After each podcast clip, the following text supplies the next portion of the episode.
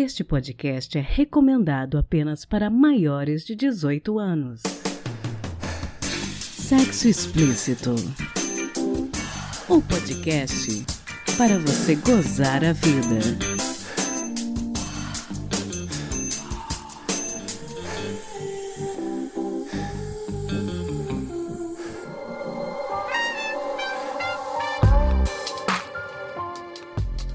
Taradinhas, tudo bem com vocês? Aqui quem fala é Priscila Armani e hoje teremos o segundo episódio da série Relacionamentos, uma série especial de entrevistas que eu criei em 2021 para a gente pensar um pouco sobre a forma como estamos nos relacionando. Se você não ouviu o primeiro episódio, ele foi ao ar em fevereiro e teve a maravilhosa Fabris Martins na sua estreia. Esse é um bate-papo que vai além de sexo e sexualidade. No episódio de hoje, nós vamos conhecer um pouco mais Mariana Aras, que é doula, terapeuta sexual e vende produtos eróticos em seu sex shop. Ela desenvolve um trabalho educativo muito importante tanto em seu Instagram quanto no Twitter. E eu quis trazê-la para falar um pouco sobre a sua vivência. A entrevista com a Mariana também é importante porque nós acabamos de celebrar no dia 23 de setembro o Dia da Visibilidade Bissexual. E apesar da data já ter passado, aqui no podcast a gente sempre acredita em constantemente dar visibilidade às pessoas coloridas, seja em datas específicas ou não. Espero que vocês gostem dessa conversa muito interessante e rica que nós tivemos. A série Relacionamentos é muito especial para mim e eu escolho com muito carinho todas as pessoas que participam e que irão participar. Então, bora pro episódio?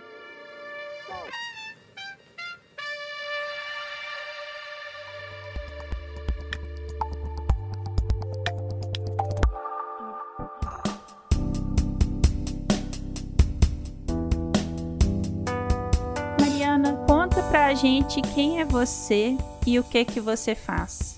Oi, eu sou a Mari, eu sou doula, trabalho de voluntária da prefeitura. Também sou terapeuta sexual, sexóloga, né? Já trabalhava com saúde da mulher. E eu trabalho com uma loja de sex shop. Eu não atendo casais nem nada do tipo, só para consultoria mesmo. Conta um pouquinho pra gente como que foi a sua infância, onde que você cresceu. Então, a minha infância ela é dividida em três fases, né? Eu nasci aqui em Belo Horizonte, na capital, mas por volta dos dois anos eu fui morar na região metropolitana, em Vespasiano, não tenho muitas lembranças de lá. Pode brincar com primo, essas coisas assim, mas bem longe. E de lá eu fui pro interior do sul da Bahia, que é a terra da minha mãe, e lá eu já tenho bastante lembrança, porque eu fiquei lá até por volta dos meus 10 anos. Então lá minha infância era um pouco diferente, né, das outras pessoas que eu conheço, porque eu vivia mais solta no mato mesmo, lá tinha rio, de comer fruta no pé, de correr de bicho, esse tipo de coisa. Tinha muitas crianças também. Bacana, isso parece ter sido um ambiente muito livre, né? Só de ouvir você falar, eu fico imaginando que deve ter sido uma sensação de liberdade muito grande. É, até hoje eu falo que eu tenho essa meta de vida de voltar para lá, então.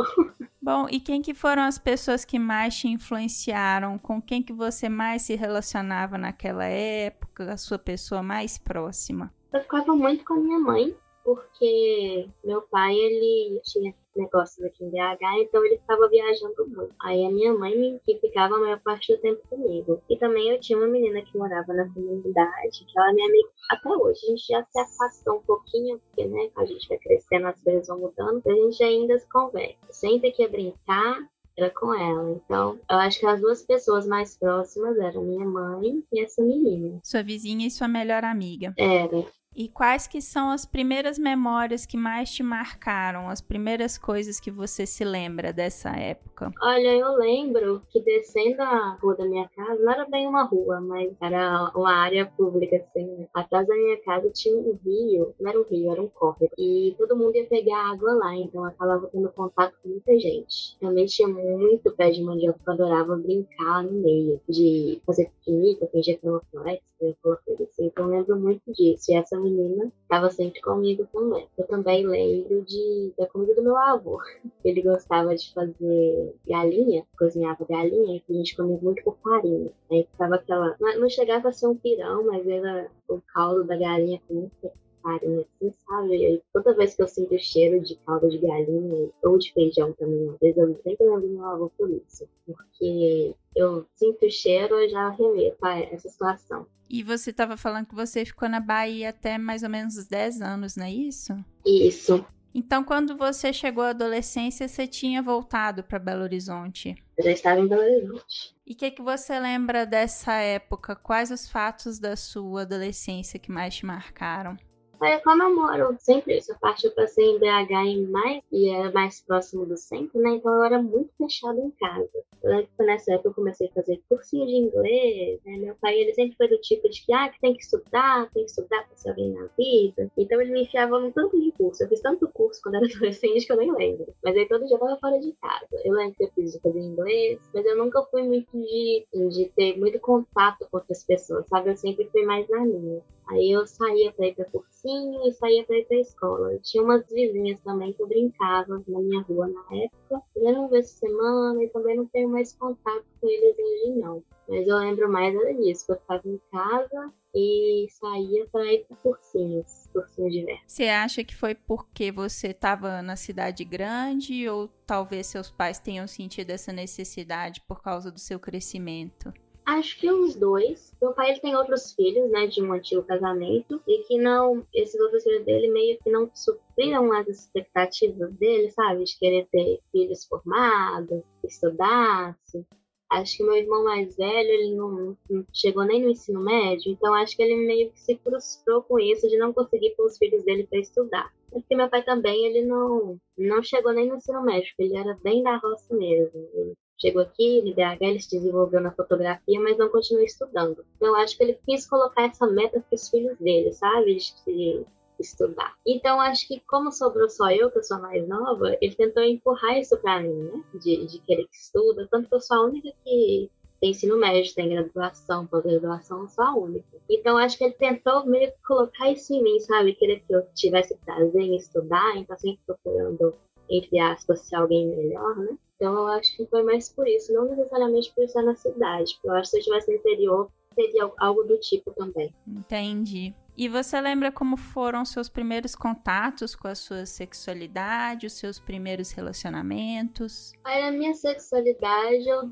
demorei um pouquinho para entender. Acho que talvez por, por estar sempre daqui de casa não ter interesse. Naquela época também a gente não tinha muita internet de ficar procurando, né? De vez em quando a gente lia um negócio na revista Capricho, esse tipo de coisa. Então, eu meio que demorei, entre aspas, né? Porque cada pessoa é de um jeito, mas em comparação com minhas coleguinhas de escola, eu demorei um pouquinho. Eu lembro que com 13 anos, as menininhas já, já queriam ali estar saindo com menininhos, de mão dada, de dar beijinho, e eu não tinha interesse nisso, eu achava até bobagem, sabe? Eu olhava assim, nossa, mas pra que você quer fazer isso? Vai que você quer dar beijo nos menininhos. Eu achava meio supérfluo, por assim dizer. Mas eu lembro que fui começar a ter interesse em outras pessoas, já estava por volta dos 15, 16 anos. Foi quando eu comecei a ter meus primeiros relacionamentos. Não tem interesse de namoradinha, mas eu ainda não chegava a entender, porque hoje eu me considero como bissexual, mas na época eu não tinha nomenclatura para isso. Eu sabia que eu gostava de menininhas, eu gostava de meninos, então deu tudo bem. Eu não entendia que tinha alguma coisa errada, ou se não, se era assim mesmo.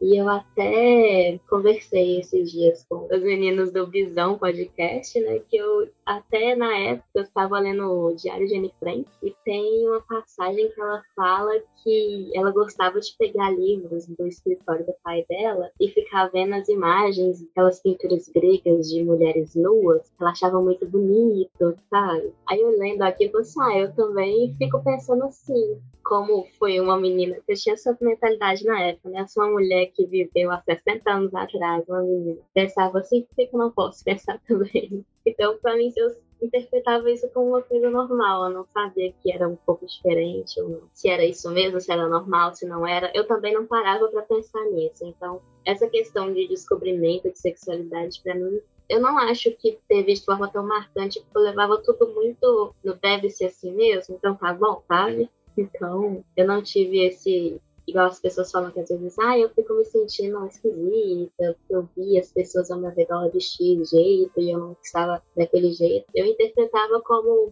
se é assim, então tá bom assim. Bom, eu acompanho você nas redes sociais, né? E você é casada. Vocês estão juntos há quanto tempo? Olha, desde essa época aí, que a gente é amigo de infância. Bacana. A gente fez ensino fundamental junto, ensino médio junto. Ele faz parte da minha vida tem uns 12 anos. E você já sabia de cara que ia dar certo? Teve alguma coisa que fez você ter certeza? Que momento que você percebeu com clareza que ele seria seu companheiro de vida? Olha, eu sempre comecei a gostar dele mais assim no ensino médio, porque porque a gente tinha ideias parecidas. Então, era aquela pessoa que eu conversava na MSN, que quando chegava em casa, sabe, que jogava joguinho online junto. A gente começou a gostar das mesmas coisas, então a gente foi ficando cada vez mais próximo. Mas é que a gente começou a namorar na adolescência mesmo, né, entre altos e baixos, entre idas e vindas. A gente começou ali. Mas eu acho que eu fui perceber mesmo que é essa pessoa que eu quero. Eu já tava adulta, né, por volta dos 20 anos. Eu acho que quando a gente se conhece, a gente já tem idade para se conhecer de verdade, né? Saber o que a gente quer e o que o outro quer também. Eu acho que ele, por volta dos meus 20 anos, eu já tava tendo mais certeza que era ele mesmo que eu queria com ele.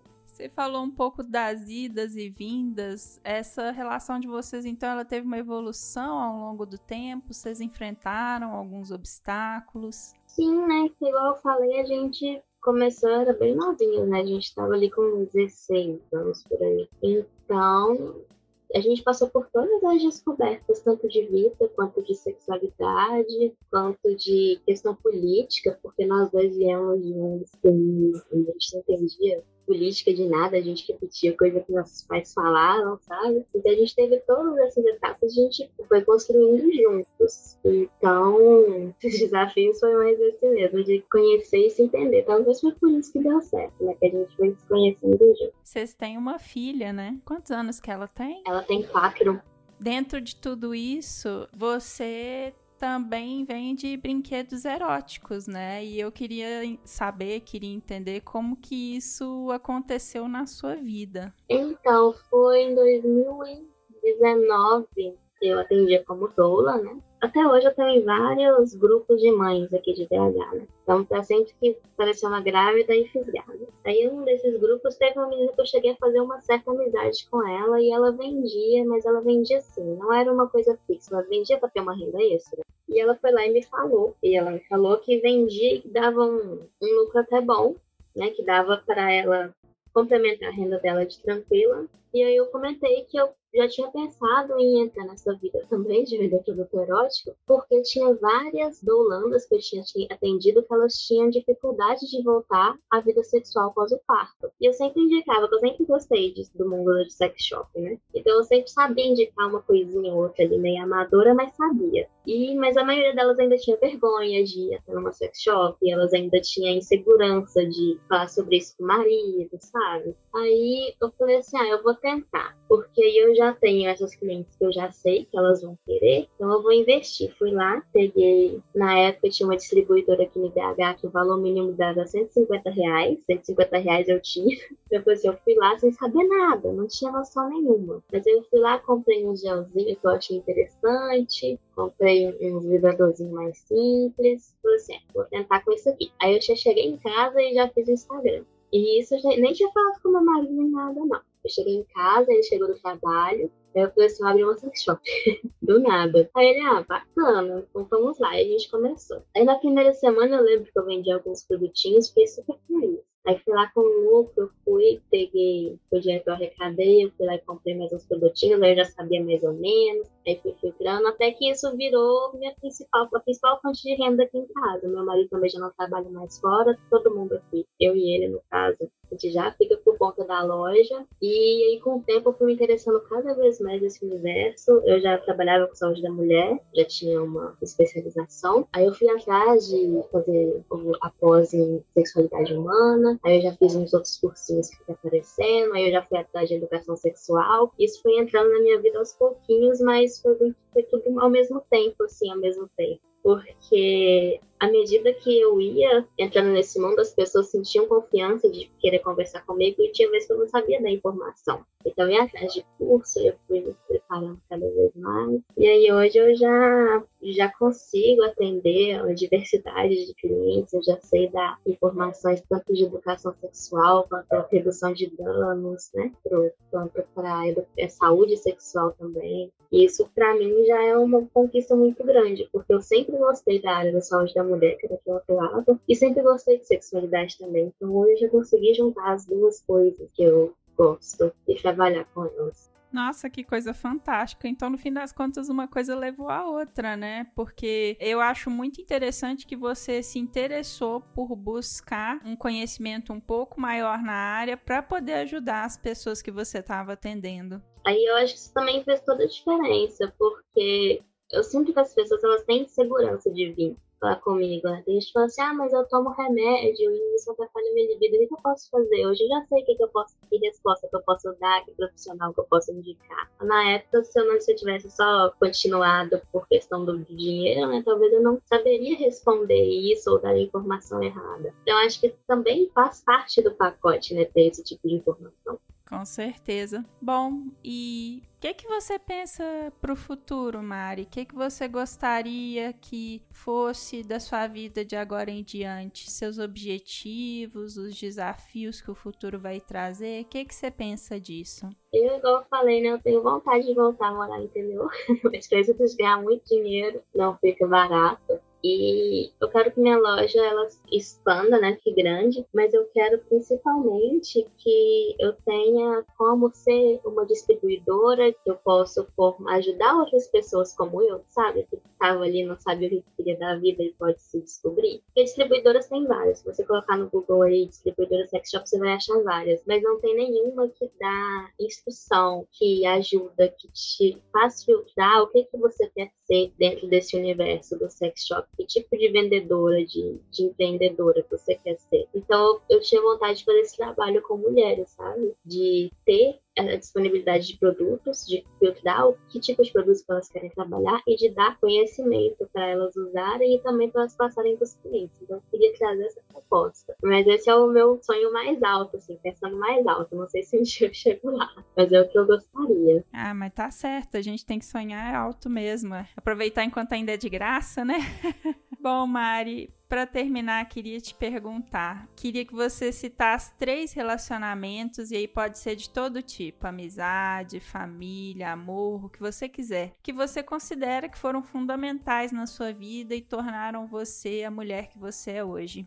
Até que é fácil. É minha mãe, em primeiro lugar, minha tia, a Céia, que ela também fez o papel de mãe na minha vida, porque as duas minha mãe morou com ela quando a gente veio do interior. Antes dela casar, quando ela veio do interior, elas dividiram casa juntas. Então, quando nasci, elas estavam morando juntas ainda. Então, ela fez quatro anos de vida. E o meu marido também, né? Porque, como eu falei, ele, a gente se descobriu junto. Não só na questão sexual, mas em todos os quesitos da vida. Essas três pessoas que me ajudaram a moldar quem eu sou hoje. Fantástico. Bom, Mari, deixe os seus contatos, suas redes sociais, site, Instagram, para quem tiver interesse em te conhecer um pouco mais e continuar esse papo. Ah, sim, eu vou deixar o meu Instagram, né, que é o da loja que eu uso mais, é o arroba polysexshop com underline no final. No link tem todas as minhas outras redes, mas a principal é essa mesmo. Ah, beleza. Lembrando para os ouvintes que eu vou colocar na descrição do episódio lá no sexoexplicitopodcast.com.br as redes da Mariana direitinho para quem quiser clicar e entrar em contato com ela. Eu quero te agradecer muito, Mari, por você ter tirado um tempinho para conversar com a gente, falar um pouquinho a respeito de você. Eu sigo você no Twitter, te admiro muito, acho que você é uma voz de bom senso em meio a toda essa maluquice que são as redes sociais. Também sigo você no Instagram, gosto muito do conteúdo que você posta lá. E eu espero que você continue sendo essa pessoa que só propaga conhecimentos positivos e bacanas sobre sexualidade. Ah, muito obrigada. Fico muito feliz em saber. Feliz de verdade.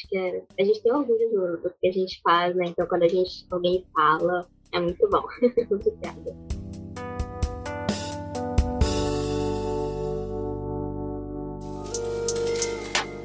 Você sabia que você pode contribuir com o podcast Sexo Explícito? Não? Então eu vou te explicar. Contribuindo com 10 reais, você tem direito a participar de nosso grupo exclusivo no Telegram, além de concorrer a sorteio de brinquedos eróticos a cada três meses e assistir com exclusividade e ao vivo a entrevistas sobre educação sexual, saúde e sexualidade. Então, o que, é que você está esperando? apoia.se barra sexo explícito podcast. Espero você!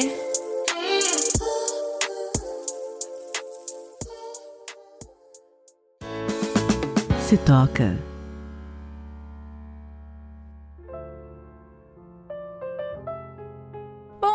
Disse no começo, no dia 23 de setembro celebra-se o Dia da Visibilidade Bissexual. Por isso, no episódio de hoje, nós vamos dar a dica de um livro que tem uma personagem bissexual bastante marcante. Este livro é Os Sete Maridos de Evelyn Hugo, da Taylor Jenkins Reid. Muitas pessoas que eu conheço estão lendo ou já leram esse livro esse ano e você com certeza já ouviu falar dele. Na história, acompanhamos a jornalista Monique em sua saga para entrevistar uma grande atriz da era de ouro de Hollywood, Evelyn Hugo, que é um personagem ficcional permeado de realidade. Eu vou ser bem sincera com vocês. É um bom livro, mas não leiam esperando a reinvenção da roda ou a decepção será certeira. É uma obra com bons pontos, especialmente no que concerne questões LGBT, mas tem alguns erros históricos, apesar de um enredo bem envolvente. E deve ser transformada em filme em breve, então fica aí a dica para conhecer essa história antes que a Disney estrague. Ou não, né? Vai saber. Num dos diálogos, uma personagem enfatiza para outra: Sou bissexual, isso é importante e me aborrece que você não reconheça isso. Infelizmente, muitas pessoas são bissexuais e a sua existência é apagada.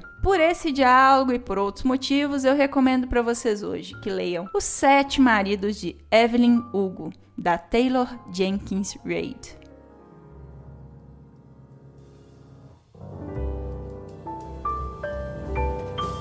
Quem conta um conto.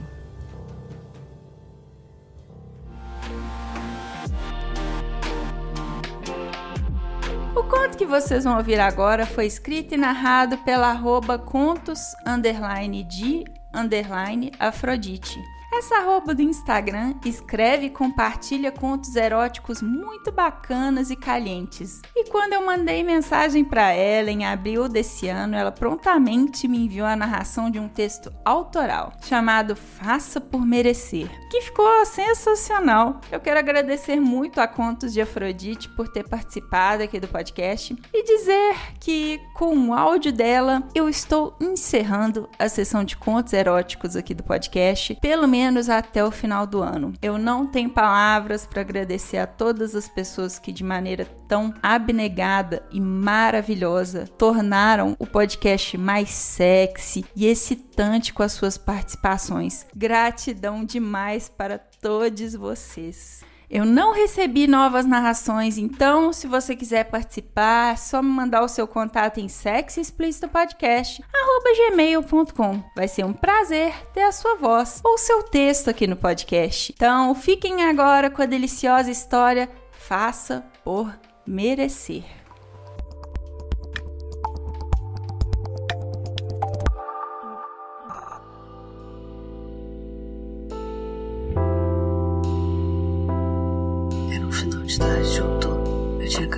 De vestir uma saia plissada curta e uma calcinha menor do que de costume para te encontrar. Eu sabia que minhas coxas ficariam mais à mostra do que habitualmente ficavam. Eu sabia que, a qualquer momento, por uma cruzada de pernas descuidada, eu poderia estar mais exposta aos seus olhos. Mas tudo isso era o cenário perfeito para fazer com que eu fantasiasse com você ainda mais. Quando entrei no seu carro, meu coração começou a acelerar e eu senti um calor. Eu tinha saído de casa com intenções bem claras, só não sabia ainda quando seria o momento certo para dar o bote. Nós fluíamos naturalmente pelos assuntos, sim, na calmaria, mas quando você me beijou, foi como se a voracidade das nossas bocas e línguas denunciassem o tesão acumulado entre nós. sussurrando no meu ouvido. Você me perguntou o que eu queria fazer agora. E na mesma hora, respondendo ao timbre da sua voz, senti minha calcinha ficando mais úmida. Você dirigia com pressa, querendo chegar logo, trancar a porta e me jogar na cama. E foi exatamente o que aconteceu quando chegamos ao quarto. Entre beijos, suspiros, apertões, lambidas, nos desfizemos das roupas. Aos poucos, tirei o cinto e amarrei seus pulsos de um jeito que te mobilizasse. Tracei com a língua uma trilha por todo seu abdômen e continuei pelas coxas. Seu corpo se arrepiava com esses pequenos prazeres e, e eu notava que a sua ereção estava mais firme do que antes, desejando que eu tocasse imediatamente. Com uma massagem leve, porém firme, eu deslizava por todo o membro, fazendo com que você suspirasse mais. Eu continuava os movimentos com uma mão, enquanto fechava meus dedos em volta do seu pescoço com a outra. Você dizia agora que sentia um tesão ainda mais absurdo e que queria mais. Você quer mais? Eu perguntava instalando consecutivamente as palmas das mãos em tapas na sua coxa. Isso fazia com que o tesão crescesse ainda mais. Se você quer gozar, vai ter que fazer por merecer. Sussurrei ao pé do seu ouvido enquanto soltava seus pulsos da mar. Ainda ofegante, você sorria e me dizia que faria por merecer, mas que agora era você que estava no controle. E antes que eu pudesse fazer qualquer menção, rapidamente você me virou de bruços, fazendo com que meu corpo se empinasse numa posição de quatro apoios. Sua língua descia quente pelas minhas costas, fazendo com que minha pele se arrepiasse imediatamente. Agora era eu que sentia as palmas das suas mãos estalando forte na minha bunda, consecutivamente. A sensação da quentura e queimação fazia com que meu tesão aumentasse. Eu ofegava ansiando pelo seu toque com extrema urgência. Na medida em que cessaram os tapas, foram substituídos pela sua língua morna. Eu senti o contraste entre a ardência da pele das nádegas e o prazer de sentir que as lambidas ficavam um pouco mais profundas ali. Percebi que o prazer se intensificava ainda mais quando combinava as línguas, a língua com os dedos. Eu sussurrava palavras descontroladas, sons sem me preocupar se eram altos demais. Nesse jogo gostoso de poder, quem perdia o controle agora era eu, gozando voraz. Bom garoto, você tinha feito por merecer.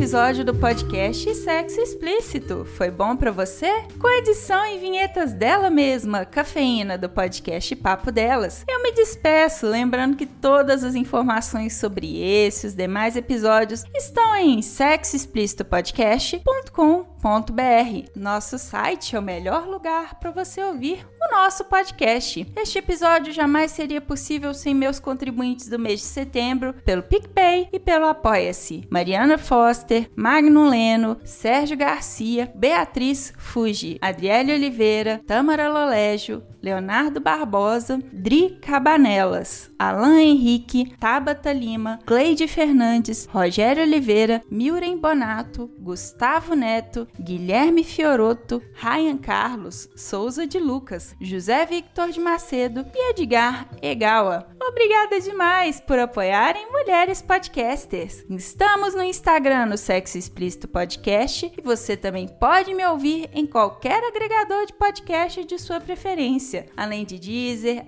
iTunes, Google Podcast e também no YouTube. E aí, o que você está esperando? Bora gozar a vida? Beijo!